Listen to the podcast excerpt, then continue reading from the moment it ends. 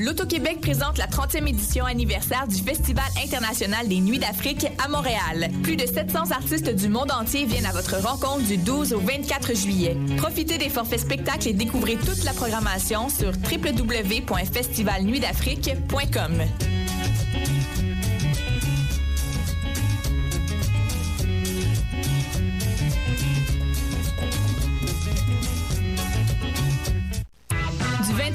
juillet, c'est le Mini-Fest au Medley Simple Malte. Plus de 65 artistes lors de 22 spectacles, dont Eddie King, Fred Dubé, Yannick Demartino, Gabriel Caron, Didier Lambert, Charles Beauchesne, Daniel Grenier Chantal Lamar. et plusieurs autres. Le Minifest, le 19e plus gros festival d'humour à Montréal. Pour plus d'infos et pour vous procurer des billets, www.festivalminifest.com.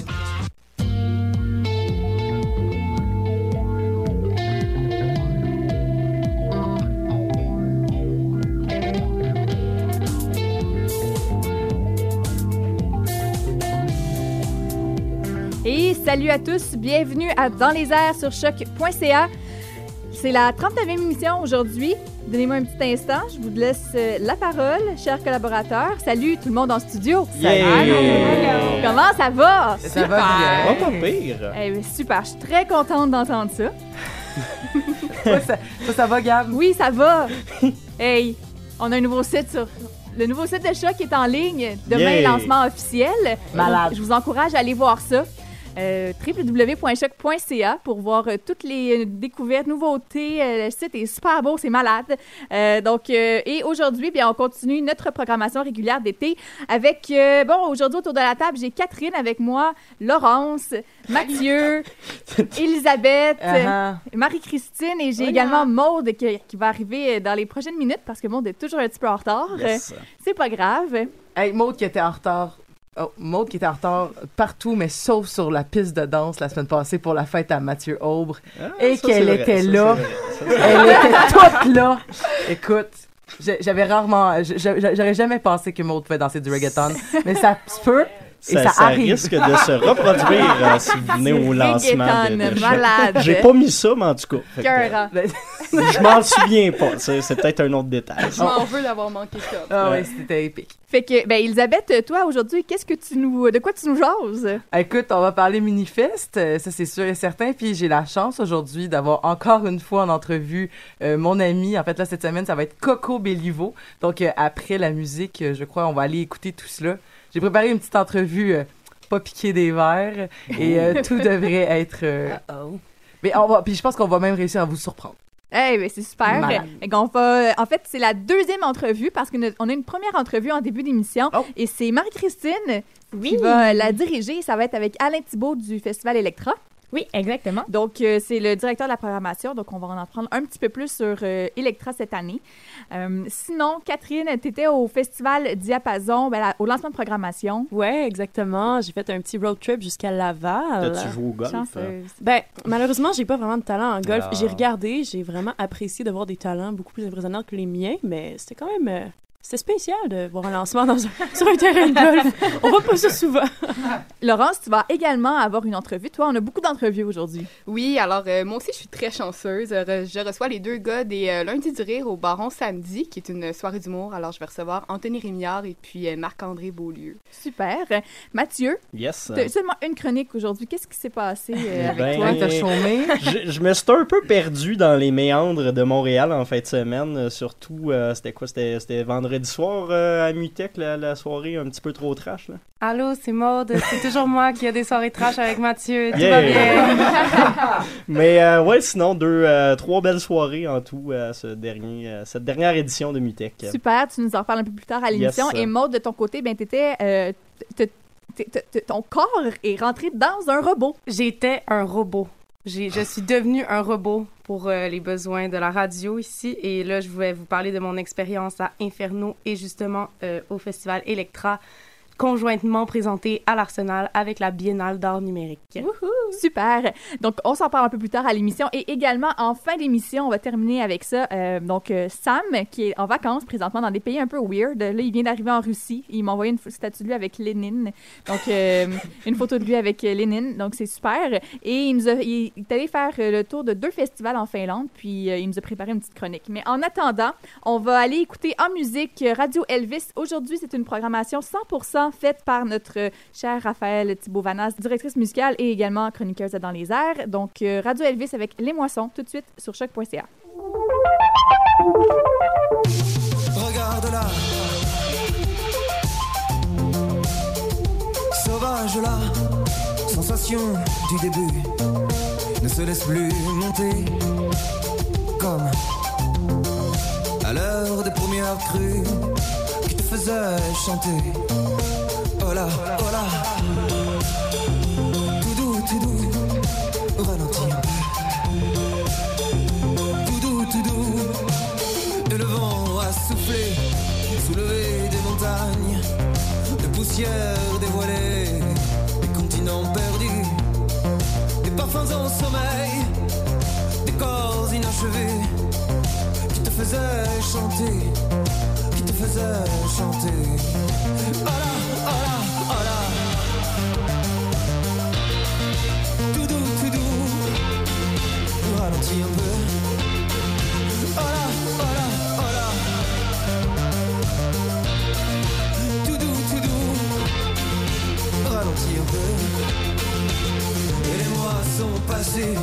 Comme un souffle fragile, sans même nous affoler. Des vents qui nous battaient,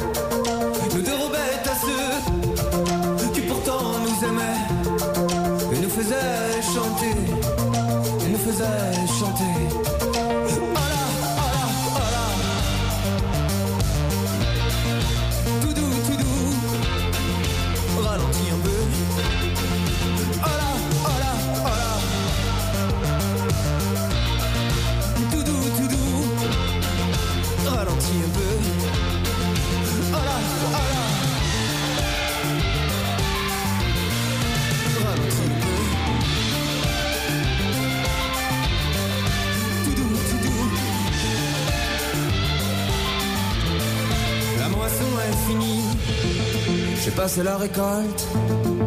À cesser d'ignorer quel est ce que nous sommes. Et qu'on se passe en elle. Comme elle se passe de nous. Et qu'on se passe en elle. Comme elle se passe de nous.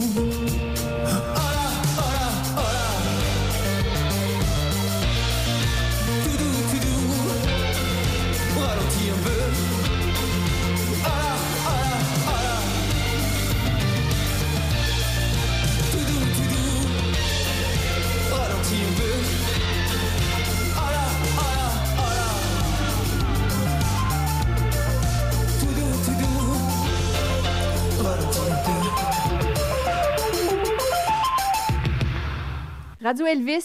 Radio Elvis sera au Francophonie de Montréal c'était pour la, la 20e édition, pour l'édition 2016. Euh, puis, on va les recevoir un peu plus tard, la semaine prochaine, euh, en entrevue. Donc, euh, vous pourrez voir ça sur le site Internet et sur nos médias sociaux également.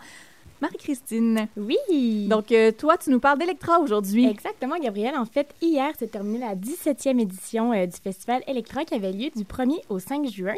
Euh, Electra, c'est un festival d'art numérique qui a lieu chaque année à Montréal. Et pour ceux qui ne connaissent pas, euh, dans le fond, le but, c'est vraiment de présenter des œuvres et des artistes qui lient différentes formes d'art aux plus récentes technologies numériques, le tout englobé de musique électronique. Donc aujourd'hui, euh, pas aujourd'hui, cette année, c'était aussi la, la troisième édition de la Biennale internationale d'art numérique. Donc, en plus d'Electra, on avait aussi une exposition qui est toujours en cours, en fait, qui va se terminer euh, le 3 juillet. Et euh, Automata, dans le fond, c'est son nom et ça l'interroge le développement de l'intelligence artificielle dans les arts et la culture numérique. Donc, tout au long de ces deux événements-là, on a le droit à plein de performances d'œuvres robotiques, pardon, euh, d'immersive, réalité virtuelle, des sculptures, des vidéos, etc. Plein de belles choses que je n'ai pas eu la chance de voir, mais heureusement, on a avec nous en studio Alain Thibault, qui est le directeur général et artistique des deux événements. Bonjour Alain. Bonjour. Ça va bien? Mhm. Oui. Donc, pour mettre un peu en contexte nos amis, euh, le festival débute en fait avec deux jours de marché international. sur l'art numérique. Puis, euh, dans le fond, le public et les gens euh, du milieu peuvent assister à des présentations de projets. Euh, moi, j'aimerais savoir pourquoi vous commencez avec une, une approche comme ça? Qu'est-ce que ça apporte au festival puis à la communauté de commencer avec du réseautage comme ça?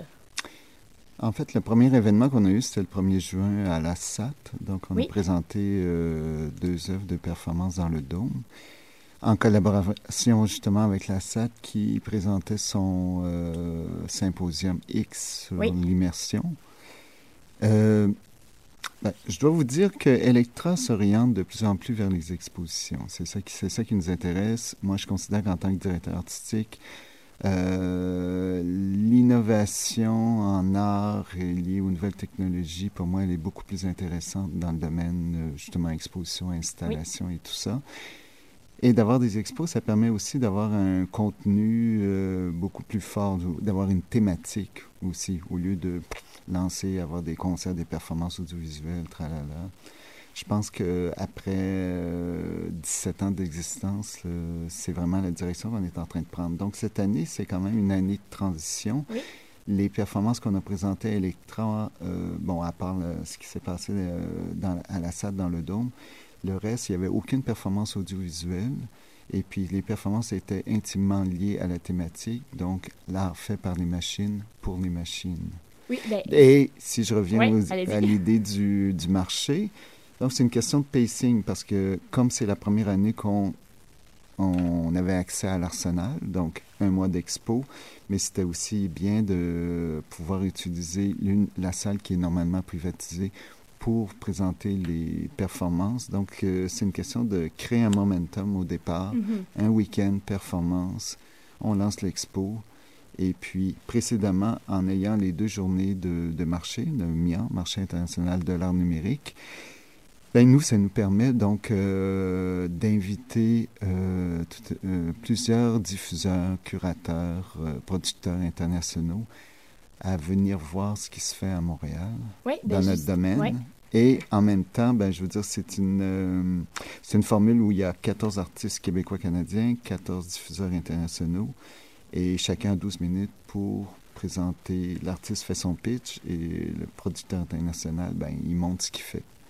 Oui, et justement, au, lieu, euh, au niveau de, des performances qui ont lieu sur le thème euh, L'art fait par les machines pour les machines, Mhm. à quoi on peut s'attendre euh, quand on va se rendre à l'exposition Automata? Puis aussi, qu'est-ce que les festivaliers dans fin de semaine à Electra ont vécu avec justement ces performances-là?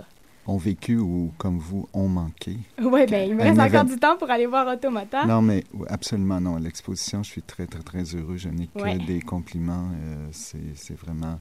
C'est une exposition où j'ai vraiment réussi à, disons, à mixer les deux mondes, c'est-à-dire des artistes qui œuvrent ou qui sont plus, plus euh, disons, associés au réseau art numérique et des artistes qui sont vraiment dans le réseau art visuel contemporain. Vous savez que ces deux mondes-là ne, se ne se mélangent pas vraiment, donc l'idée c'était vraiment de mixer, de mixer tout ça autour, autour d'une thématique.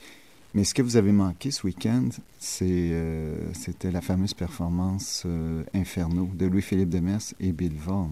Oui, bien, justement, notre collègue Maud y est allée. Elle va nous faire un petit compte-rendu tout à l'heure. Effectivement, euh, j'ai d'ailleurs moi j'ai personnellement eu la chance de voir un petit peu euh, l'exposition pendant qu'elle était encore en montage. Puis il y a vraiment des choses intéressantes euh, à regarder dans, dans l'exposition dans son ensemble. C'est vraiment intéressant. C'est tout? le, le reste est à suivre à l'émission. Mais euh, on sait que justement, l'art numérique est vraiment un milieu florissant. Donc, on souhaite euh, le meilleur pour le- la suite d'Electra et les biennales euh, qui s'en viennent. Donc, euh, merci d'avoir été avec nous, Alain. Et aussi, merci de faire rayonner le Québec à l'international au niveau euh, des arts numériques. Puis, euh, comme moi et pour tous les autres auditeurs, j'invite euh, tout le monde à aller voir euh, Automata à l'Arsenal Art Contemporain d'ici le 3 juillet. Merci.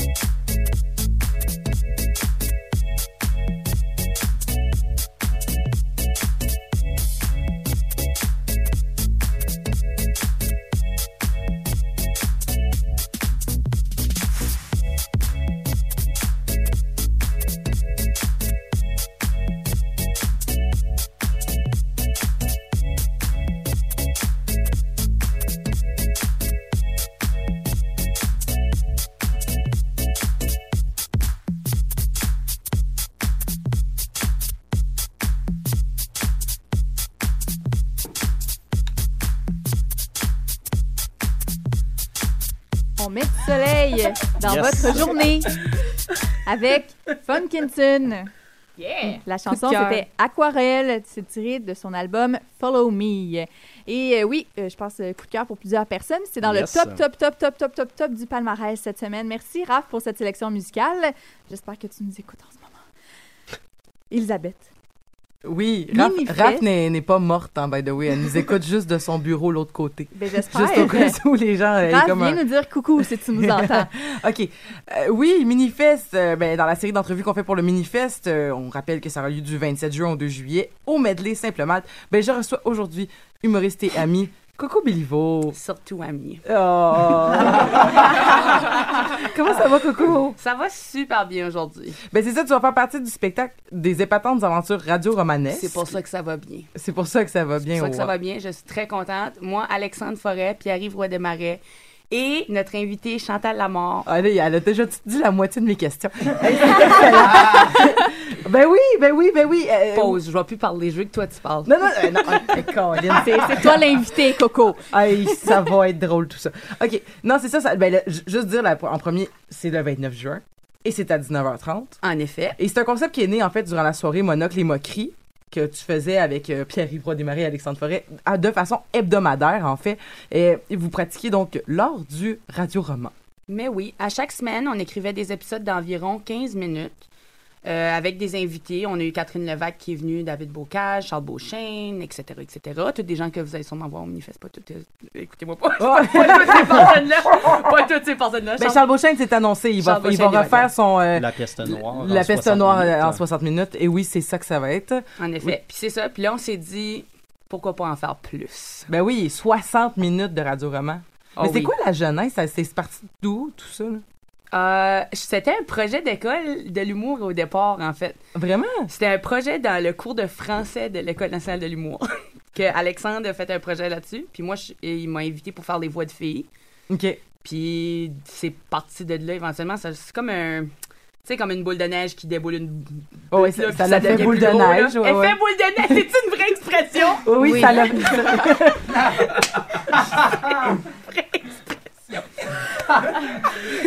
J'apprends beaucoup ici à chaque. euh, Ouais. Ben, malade, OK. Ça fait- Fait que ça- donc, la jeunesse, c'est une boule de neige qui a déboulé. C'est parfait. Et tu l'as dit tout à l'heure, vous allez avoir comme invité spécial Chantal Lamarre. Oui, en effet. Et comment ça s'est fait, le lien euh, radio-roman euh, de Monocle et Moqueries et Chantal Lamarre? Ben là, comme tu le sais, on est en tournée des finissants de l'École nationale de l'humour en ce moment. Ben oui, ben moi je le sais, mais les auditeurs maintenant le savent aussi. Et maintenant, vous le savez à la maison. Et Chantal Lamort a fait la mise en scène. OK. Donc, on est devenus meilleurs amis. Et c'est tout. Puis c'est la- l'histoire la plus courte au monde. Mais en fait, C'est elle quand a- même badass de dire a- que t'es elle a la meilleure amie de. mais T'es t'es rendu meilleure amie avec Chantal Lamarre, là. c'est- Ben, meilleur ami.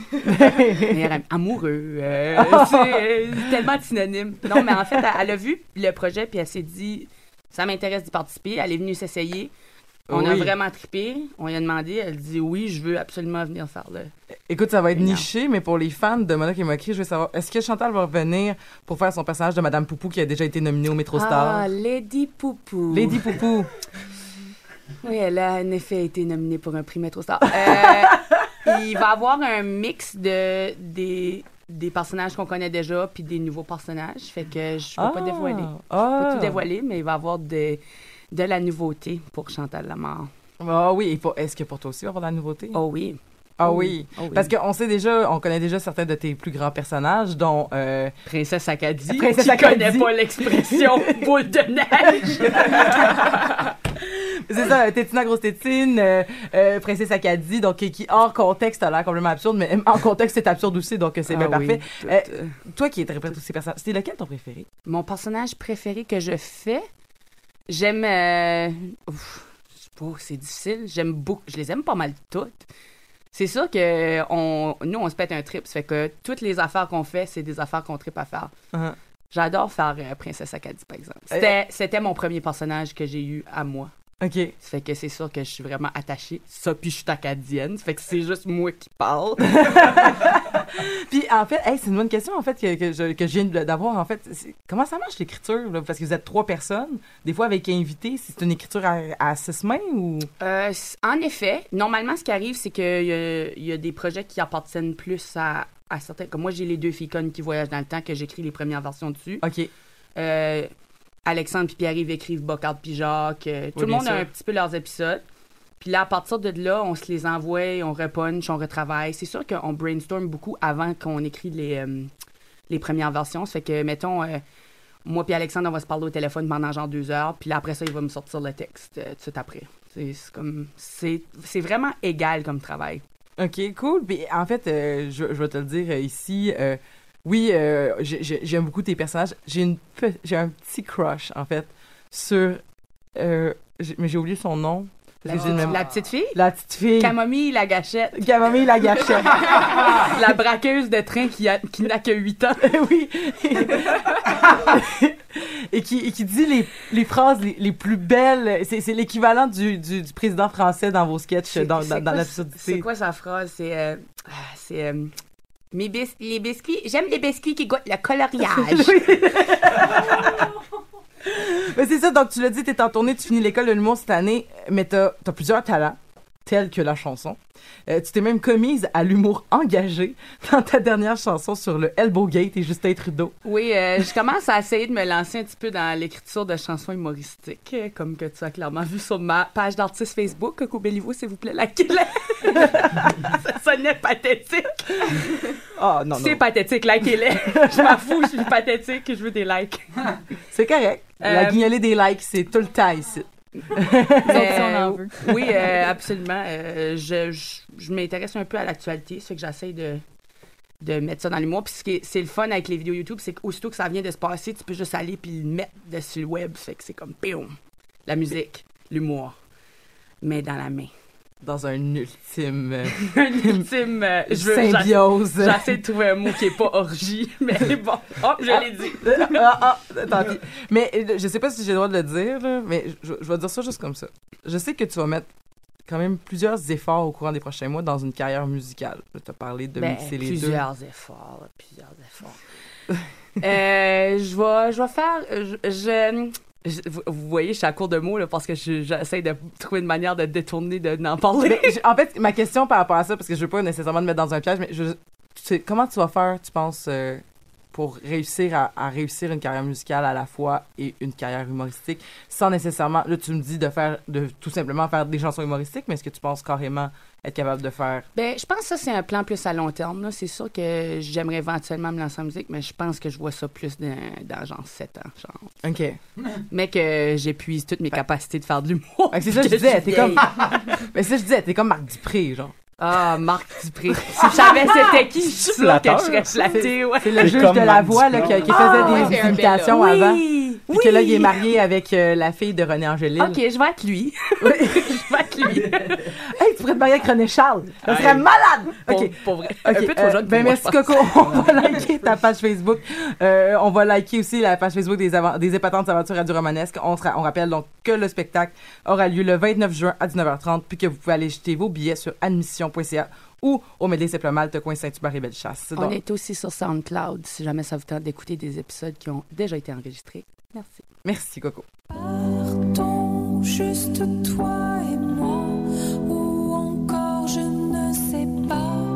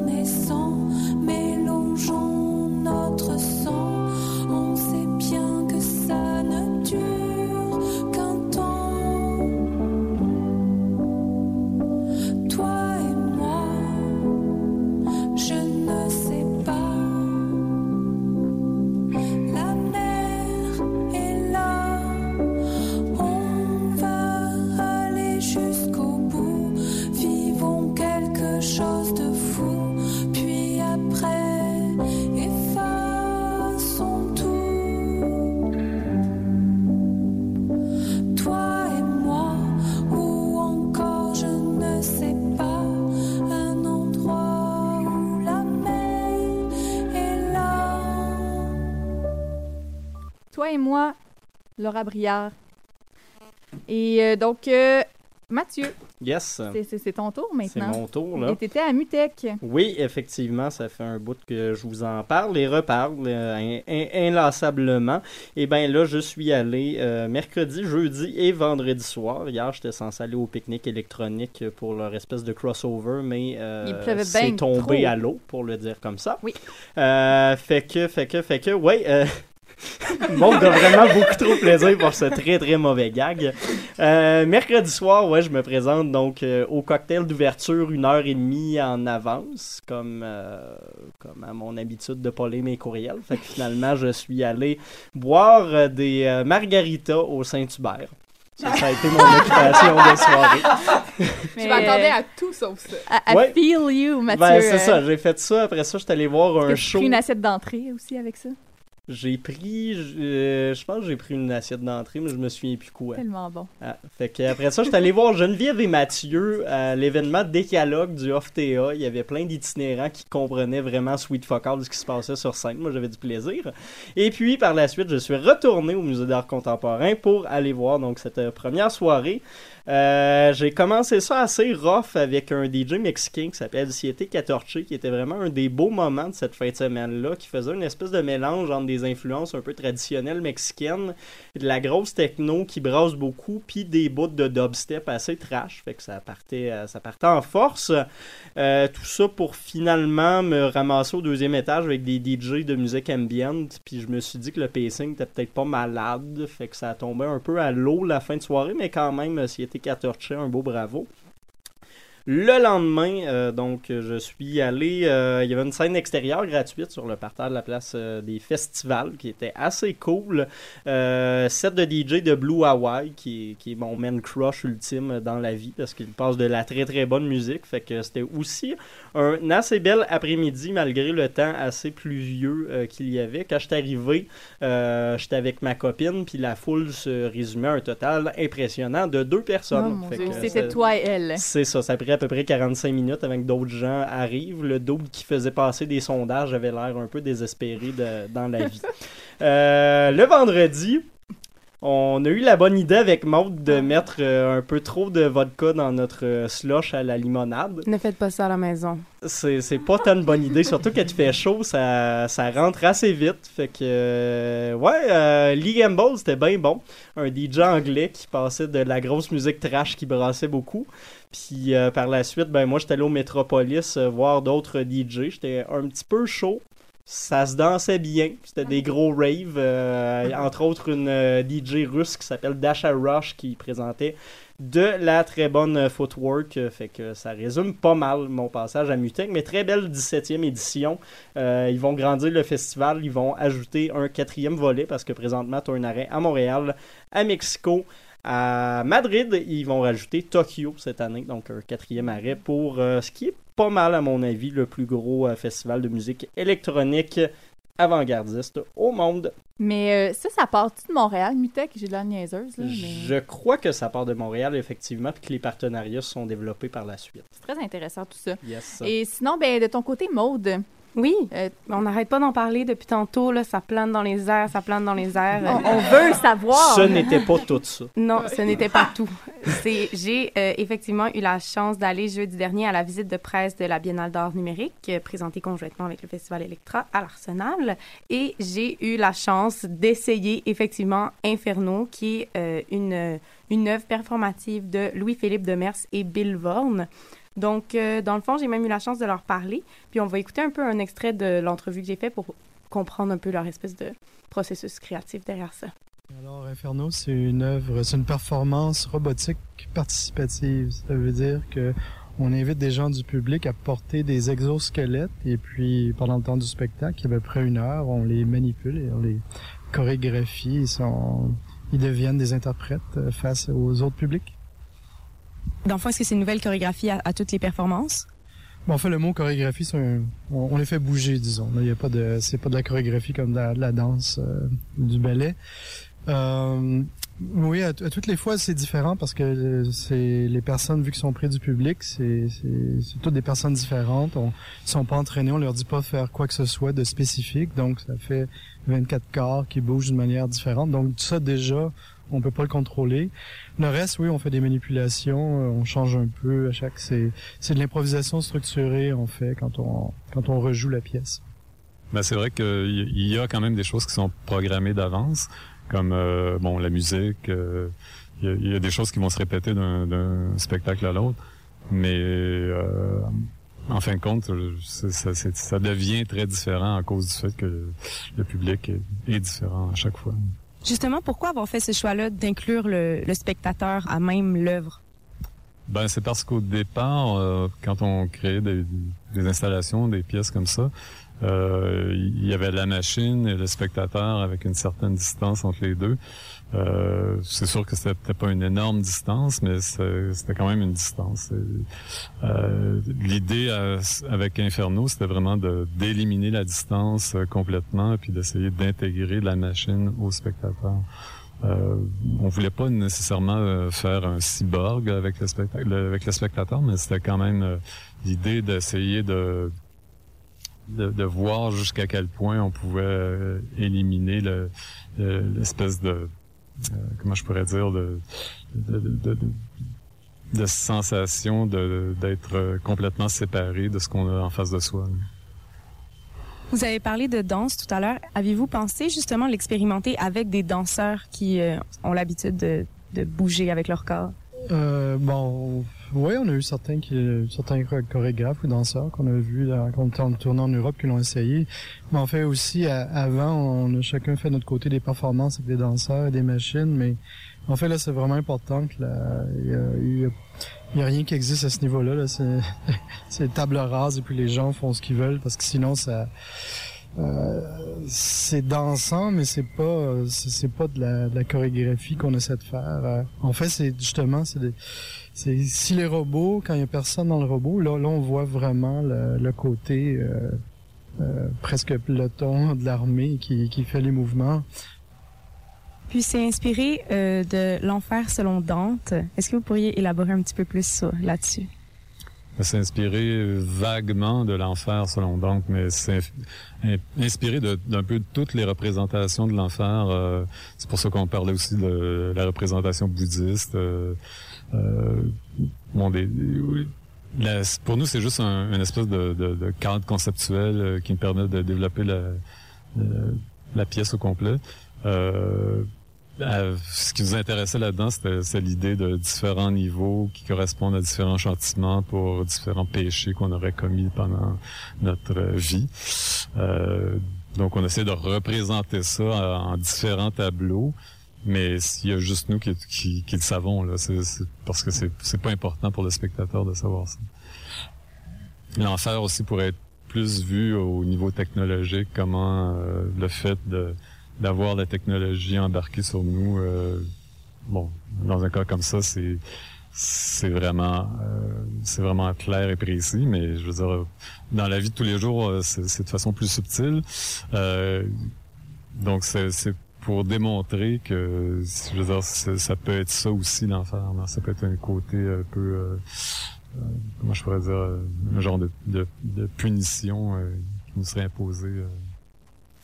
Effectivement, ça aurait pu sembler être un peu une espèce de punition comme, comme structure puisque c'était très lourd. En fait, c'est vraiment, c'est un, un- comme un gros pack-sac, mais avec des bras en métal.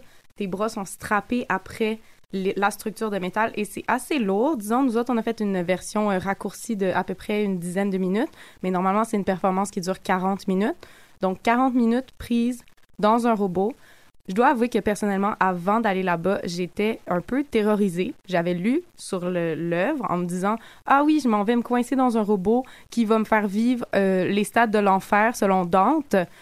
Quelle bonne idée! C'est assez. euh, Quelle mais bonne t'étais- idée! t'étais vraiment stressée avant d'y aller. J'étais vraiment stressée, j'étais terrorisée en fait parce que, euh, je sais pas, je me disais, euh, je suis peut-être euh, trop sensible, mais on- l'art, ça m'affecte. Est-ce que t'as mis dans la position Est-ce que t'as mis dans la position du penseur? Non, euh, je sais pas, là, ça, ça bougeait. là. disons.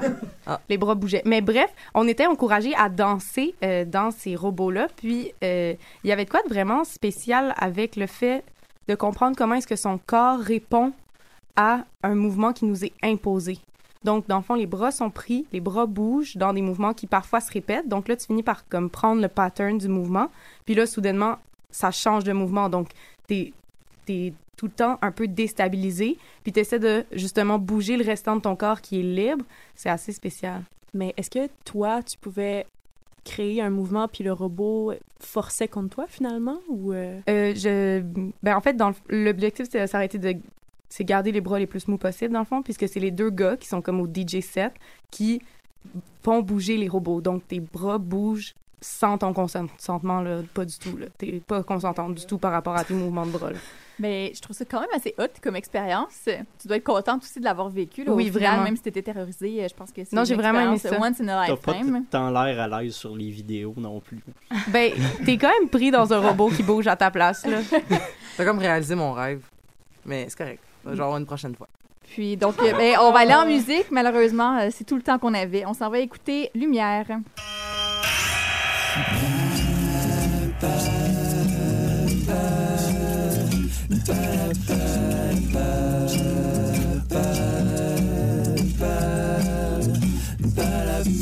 J'irai loin. De tout ce qui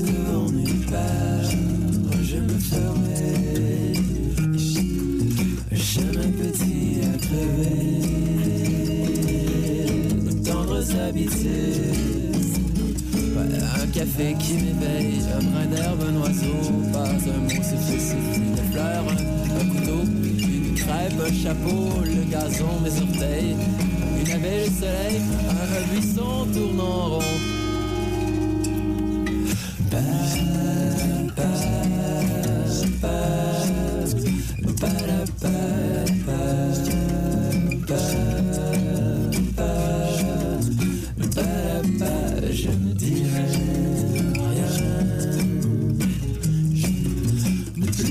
plus qu'il me fallut pour dire. Rien de plus qu'il me fallut pour C'était la pièce Déjeuner. On aime ça. Ça fait miam. du bien. Merci encore une fois, Raphaël, pour la sélection musicale. Laurence.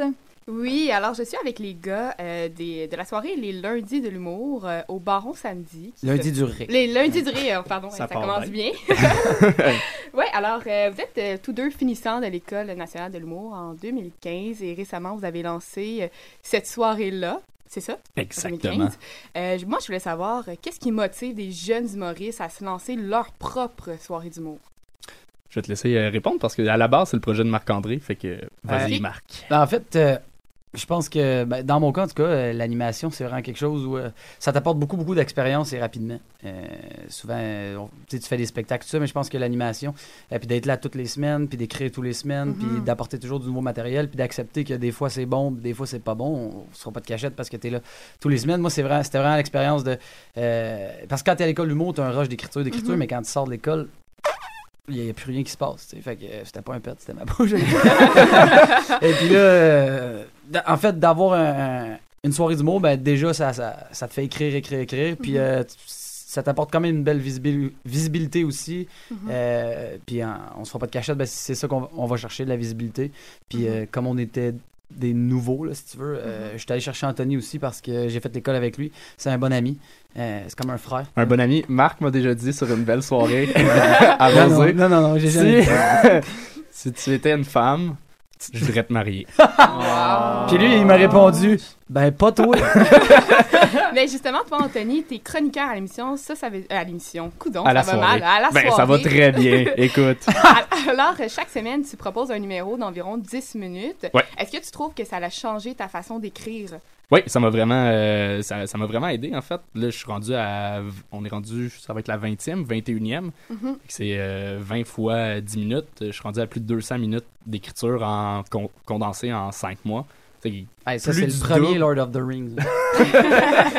Ben, c'est plus du double de ce qu'on nous a demandé Mhm. durant l'école en deux ans. Fait que c'est, oui, c'est sûr, ça, ça t'emmène euh, une discipline, puis à un moment donné, euh, après 5, 6 semaines, t'as vidé ta tête de ce que tu veux parler, fait que t'es obligé de trouver des nouvelles façons de, de faire rire, des nouvelles façons de trouver des idées. Euh, fait que oui, ouais, ça m'a vraiment aidé. est-ce que ça vous permet d'expérimenter expérim- expérimenter des trucs que vous n'êtes pas habitués, par exemple, de changer peut-être de style ou de. de- Je dirais, pour Anthony, oui, vraiment. Euh, moi, je- j'aime vraiment ce qu'Anthony fait, mais je dirais que euh, je me suis pas trompé en lui donnant la chronique parce qu'il évolue à une vitesse Mhm. phénoménale. Euh, c'est sûr que des fois, il écrit quelque chose de. Mais des fois. faut T'allais-tu pas- dire j'ai fait de quoi de pas bon? Non, non, non, non. Ok. Non, Mais- mais non, savoir fois- parce que- parce que souvent, les, pas, gens. euh, tu sais, tu t'arrêtes pas nécessairement au gag. là. Des fois, ça se peut que ce que tu as écrit, le contenu est peut-être moins bon, mais le- le- le- l'espèce de personnage que tu amènes ou, ou le jeu que tu amènes, c'est assez incroyable. Tu sais, euh, je me rappelle d'un numéro d'Anthony où il avait fait 8 minutes de small talk, tout simplement. Tout ce qu'il faisait, c'était parler de, de Ah, j'habite chez mes parents, mais chez mes parents, c'est en bas, tu sais, en bas, en bas de. en Un numéro qui avait quand même vraiment fonctionné. Ouais, vraiment. étais surpris de la réaction du public? Euh, J'avais peur. J'étais- C'était un ça passe ou ça casse. vraiment. Parce que c'est vraiment, là, moi j'étais là, là puis c'est vraiment, là, il, il se passe rien, là. Oui, c'est mais vide, vide, C'est de l'anti-humour un peu, mais c'était super drôle, là. J'étais surprise que les gens ça a pogné autant. Ouais, ben c'est un, c'est un numéro que là, je commence à, à roder, à travailler. Euh, je, trouve, je trouve qu'il y, a un- il y a vraiment de quoi à, à faire avec ça. Euh, c'est pas encore. euh, c'est- c'est c'est- c'est loin de, de mon but final, mais euh, c'est ce que je commence à travailler en ce moment. Puis euh, les lundis du rire, euh, ça accueille quand même chaque semaine considérablement beaucoup de personnes. Puis il y a beaucoup de soirées d'humour en ce moment, ça marche. Hein? Les soirées euh, d'humour de la relève, ça marche à Montréal. Oui. Est-ce que vous trouvez que ça gagne en popularité depuis les dernières années ou c'est un phénomène qui... Ah, ça, ça va vite. Euh, ça gagne vraiment en popularité, autant au niveau de- du public que des humoristes. Là. Pour vrai, je pense que un humain sur trois est humoriste maintenant. ça ça a aucun bon sens à quel point ça va très vite. Puis aussi, de se créer sa soirée d'humour, c'est une façon d'aller travailler. Parce que tu vas aller jouer ailleurs, mais euh, à 258 000 humoristes, Mhm. tu as une date aux trois mois parfois. là. Mhm. Mais c'est sûr que bon, tu joues, tu joues, puis euh, meilleur t'es, plus on va te voir, plus on te voit, plus on va te booker, plus on te book. Bon, ben, ça ça va comme ça. Mais euh, ouais, je pense que autant il y a beaucoup euh, de fans d'humour, je pense que la, la demande est là. S'il y a autant de soirées, c'est parce qu'il y a autant de, de demandes. Puis est-ce que c'est parce que ça va chercher un public cible très précis que vous pensez que ça fonctionne beaucoup? Pourquoi vous pensez que ça fonctionne autant puis qu'il y a un boost ces dernières années? Je, je, je sais pas, on dirait que chaque soirée a sa vibe différente, il y a son public différent. Euh, fait que non, c'est pas une catégorie de personnes seulement qui aiment aller aux soirées d'humour. Puis c'est ça qui est le fun de faire le, le tour des bars. À- juste à Montréal, il y a une vingtaine de soirées, puis vraiment chaque soirée a son ambiance, puis c'est. À tous les jours, tu au moins deux soirées, que, du lundi au dimanche, là, que tu peux aller voir. Ouais, c'est fou. Puis euh, est-ce que vous pensez que ça met de la pression sur euh, le gros joueur qui est, mettons, juste pour rire, de voir qu'il y a, il y a beaucoup euh, de, de petites soirées d'humour qui fonctionnent autant, puis aussi avec le Zoufest, Ben, par exemple? j- oui, Gilbert Rozon m'a appelé l'autre fois. Il fait, oups, trompé de numéro, mais c'est.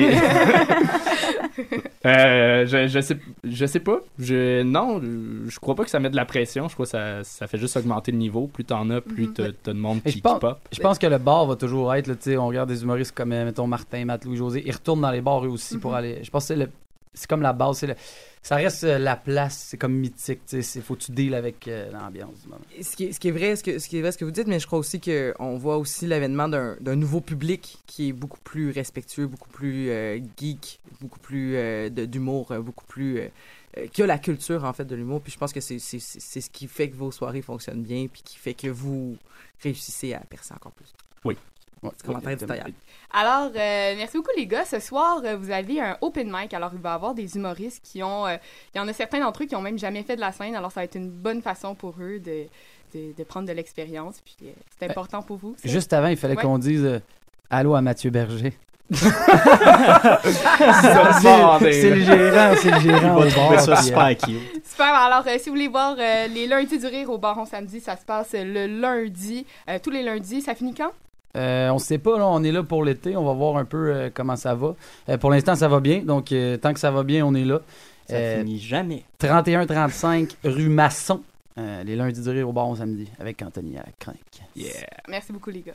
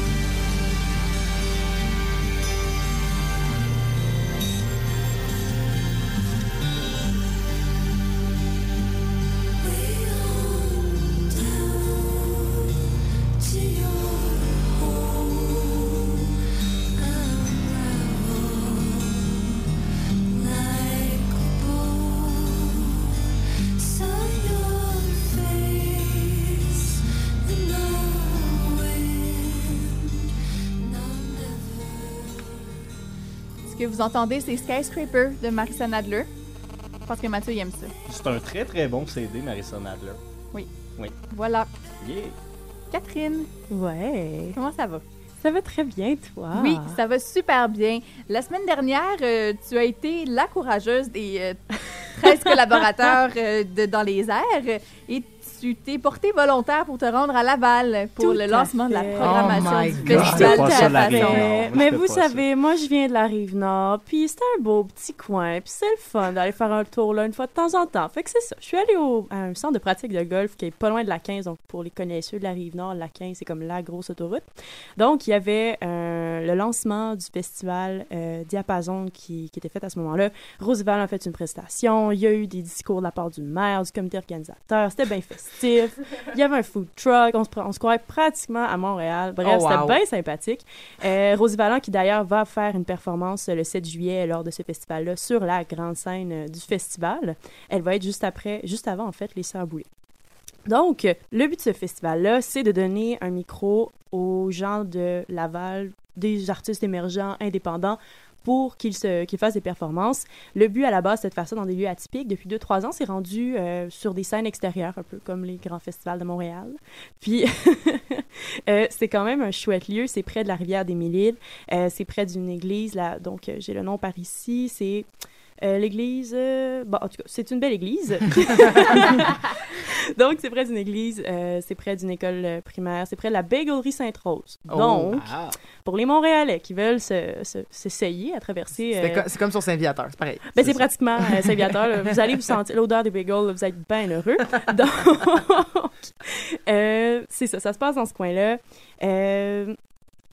Ça va, c'est ça, il va y avoir une. Excusez-moi, écoutez, je suis fatiguée, j'ai bu plein de jus de tomate, là, je suis full énervée. Donc, C'est vrai, elle a, elle a pour vrai un 2 litres de jus de tomate sur la table du studio. Et voilà. Donc, euh, euh, la première journée, en fait, la Bagellerie Sainte-Rose, c'est aussi un lieu où est-ce que euh, il y a des, y a deux shows qui vont se donner là. Donc, Jeffrey Piton et Dylan Perron et Elixir de Gumbo. qui ont été tous les deux des participants du coup de, cœur, coup de cœur francophone 2015 euh, que j'ai couvert d'ailleurs. Donc, tu sais, un petit hint de même. Et les gagnants des Francouvertes de l'année passée. Eh, wow! Bon, ben écoute, c'est plein de belles nouvelles pour eux. Donc, ils vont se retrouver au Festival. Euh, puis, c'est ça, ça, je vais vous faire un petit topo de, des bons bands à aller voir. En tout cas, j'ai fait une petite... c'est pas un gros festival, il n'y a pas énormément d'artistes, mais il y en a des vraiment intéressants, dont Jeudi avec Bernary, euh, qui me fait énormément penser à Jimmy Hunt. Honnêtement, j'ai vraiment eu un coup de cœur pour lui. Donc, ça vaut vraiment la peine d'aller voir. Euh, sinon, le headlight, le, le- le gros, le, le grand artiste de cette journée-là, eh bien, c'est les Sœurs Boulay qui vont ouvrir euh, la grande scène. Donc, ça vaut vraiment la peine d'y aller. Vendredi, eh bien, c'est beaucoup plus rock.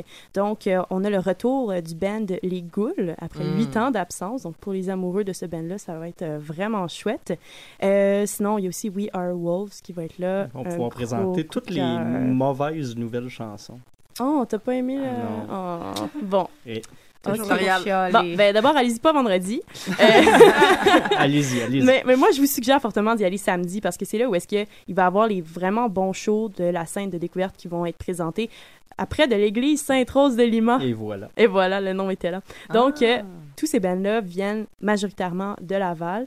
Euh, sinon, le gros show à aller voir, c'est vraiment Timber Timber, qui va d'ailleurs être le seul moment où ils vont être présents cet été au Québec. Donc, allez faire un tour à Yes. Laval, au Festival Diapason. Voilà. Super, merci beaucoup Catherine. Et donc, euh, Festival du Diapason, on va certainement y aller faire un tour à Dans les airs. Ben oui, il va falloir retourner à Laval et on va vous en reparler. Amenez-moi ça, la trame 2. Écoute, la trame 5. Pour non, c'est la trame rendu 3. non? Ouais, c'est la trame trame cinq- 3. ouais, trame cinq, c'est bien. Trame 3. OK.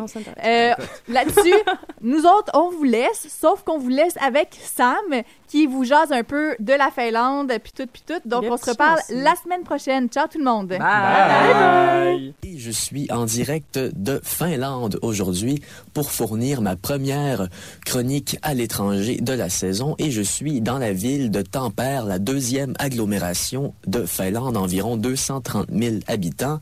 Et je sais que Tampere n'est pas très connu à l'extérieur de la Finlande, donc j'aimerais peut-être mettre deux faits, un fait naturel et un fait historique pour vous mettre la ville en contexte.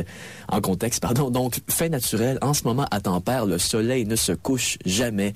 Hier, j'ai j'ai vu un spectacle au bar Papan Kapaka et euh, le soleil était encore debout. Le soleil s'est couché à minuit hier et ce matin, il s'est levé à environ 3h30, 4h du matin. Donc, on est vraiment à un moment parfait de l'année à Tempère. Il fait constamment beau et chaud et j'en suis reconnaissant. Et fait historique, hier encore au bar Papan Kapaka, à 500 mètres du bar, il y avait un local encore présent. Et dans ce local-là, c'est là que Staline et Lénine se sont rencontrés pour la première fois il y a 110 ans, en 1906, le début d'une longue et douloureuse amitié Bien sûr, mais je ne suis pas là pour parler de communisme. Je suis là pour parler de culture et de la douzième édition du Tampere Guitar Festival. Donc hier, c'était le début du festival. Il y avait un spectacle gratuit au bar Jazz et c'est le Hongrois Tom Lumen qui a ouvert les festivités. Premièrement, euh, j'aimerais préciser, Guitar Festival, on ne parle pas ici de guitare électrique ou de Van Halen, des trucs comme ça. On parle ici de guitare plus en style finger picking et de guitare classique, donc euh, de guitare acoustique plutôt qu'électrique, il faut le préciser. Donc Tom Lumen hier a ouvert le spectacle avec un très long une très longue re- représentation d'environ 2h30. Il a joué environ 10 compositions et aussi pour faire embarquer la foule, parfois il a joué des covers. Donc euh, il a joué Don't Stop Me Now de Queen et aussi Rebel Yell de Billy Idol. C'est deux chansons qu'on peut voir sur YouTube si vous voulez vous familiariser avec le style que Tom Lumen a. C'est un Hongrois, il a grandi à Budapest, un très bon guitariste. Spectacle qui a été super apprécié, comme je l'ai dit. Demain, on va avoir la chance de voir Petri Kumela, un Finlandais de guitare classique. Et plus tard cette semaine, la prestation de Bogdan Mikalezov, un Roumain, est très, très attendue. Donc, c'est un super beau festival, le Guitar Festival. Mais je veux aussi vous parler d'un autre festival finlandais que j'ai vu la semaine dernière à Helsinki, le World Village Festival. Donc, c'est un festival super intéressant parce que ah, c'est à la fois un festival culturel, mais c'est aussi un festival militant. Donc, c'est un festival qui, à la fois, il y a évidemment une scène où il y a plusieurs spectacles, mais il y a aussi plusieurs discussions euh, militantes qui se font plusieurs panels qui prennent place euh, dans le festival. Donc, euh, il, y a eu des panels cette année sur la radicalisation, sur la crise des réfugiés, et j'ai moi-même assisté curieusement à un panel sur la situation des droits de l'homme au Cambodge. Donc, je suis un spécialiste de la question. Si vous voulez euh, m'en poser, non, c'est- une blague, mais quand même, c'était très, très intéressant ces discussions-là. Et samedi soir, on a, ben, j'ai eu la chance de voir Bombino en spectacle. Bombino, c'est un guitariste touareg du Sahara, de, de- du, Sahara ouest, pardon. Et euh, donc, c'était très intéressant de, voir son spectacle parce qu'à la fois, il combine le son du, des Touaregs, mais aussi une espèce de, guitare électrique qui rappelle parfois Jimi Hendrix, selon certains. Donc, euh, à la fin de, de son spectacle, il y a eu aussi une discussion sur les droits de l'homme au Niger. Donc, ça a été vraiment un moment super intéressant du festival. Et aussi la veille, on a eu droit au spectacle de Asian Dub Foundation, le groupe... euh, de Grande-Bretagne, le groupe qui est là ici, c'est une composition qui est beaucoup plus électronique euh, que Bombino. On a eu droit à plusieurs de leurs hits, euh, dub, électronique, drum and bass. Donc ça a été un festival qui a pris beaucoup, beaucoup d'ampleur, 79 000 personnes. Il y avait vraiment des kiosques à perte de vue, à peu près tous les kiosques militants imaginables. La Croix-Rouge, par exemple, était là pour parler des réfugiés. Donc, c'était vraiment juste un festival qu'on pouvait... et C'était gratuit en plus. C'est vraiment ça qui était bien. On pouvait se promener, se perdre dans les kiosques et on pouvait voir la musique du monde qui nous emplissait les oreilles. C'était la première édition et j'espère qu'il y en aura d'autres. Donc voilà, c'était ce que j'avais à dire pour l'instant et j'espère qu'on se retrouvera bientôt en Russie.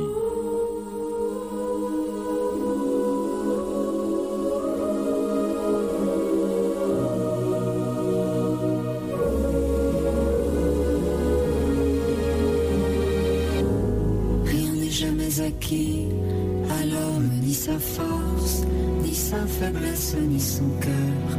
Et quand il croit ouvrir ses bras, son monde